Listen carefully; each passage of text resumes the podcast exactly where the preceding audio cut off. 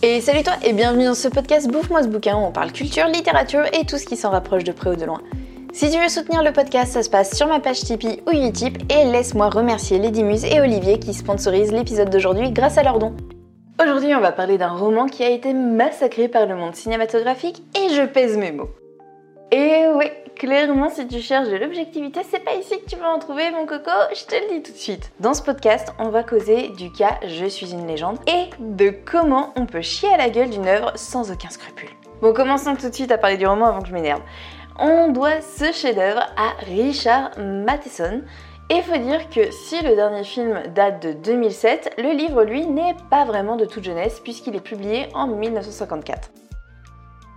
Pour certains, il fait partie des classiques de la SF qu'il faut avoir lu au moins une fois dans sa vie. Et je vais pas dire que ces gens ont raison, mais ces gens ont raison. Je suis une légende et loin d'être un livre de zombies comme un autre. Alors déjà, bon bah les zombies slash vampires ne sont pas des zombies comme les autres, donc euh, bah, ça aide. Entre humains et revenants, en fait, ils arrivent tout à la fois à communiquer et ils ont des comportements qu'on prête rarement aux morts vivants, justement. Mais même sans s'attarder sur eux, le personnage principal, Robert, est très loin du héros américain classique. Dépressif, alcoolique, monsieur tout le monde, franchement, il fait pas rêver. À aucun moment dans le livre, on se dit Waouh, en effet, ce mec est une légende Limite, on aurait plutôt tendance à se dire euh, comme quoi c'est bien les meilleurs qui partent en premier. Hein.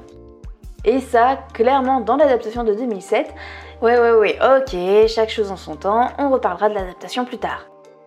Ce livre, pour moi, il brise pas mal de codes. Niveau créature, ben on sait pas trop dire ce que c'est, hein, des vampires, des zombies, un mélange des deux. Bah c'est justement ça qui fait toute la différence.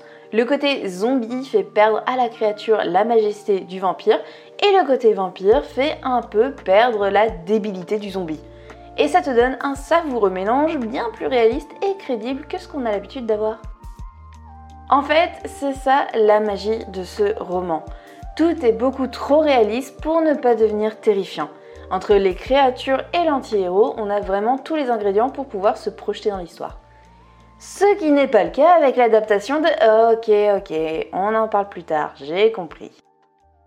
En fait, le roman est tellement réaliste que jusqu'au dernier moment, on se demande bien pourquoi on nous parle de légende.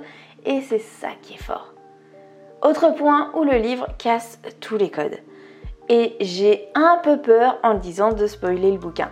Mais en gros, on est très loin du classique schéma où une meuf tombe amoureuse du beau vampire qui brille au soleil.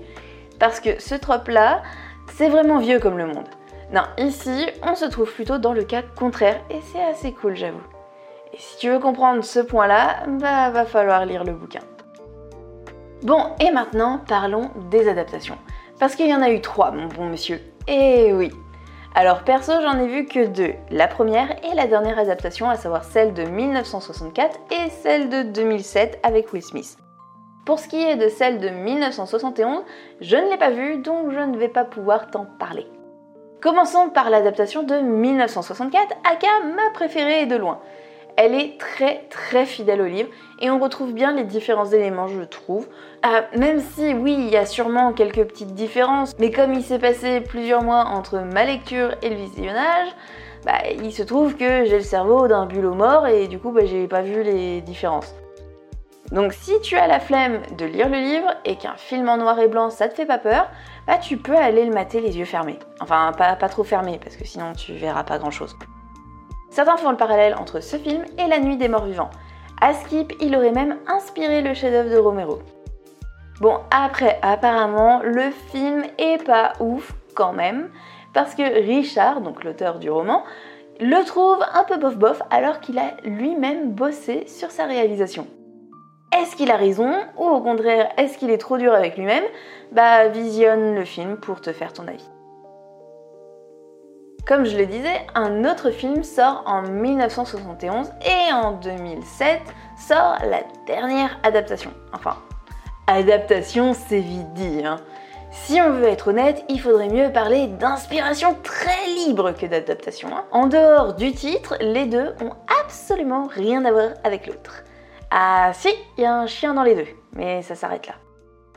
Dans l'adaptation de 2007, on oublie l'anti-héros alcoolique, on dit bonjour au Warrior et là tu comprends en direct pourquoi on parle de légende.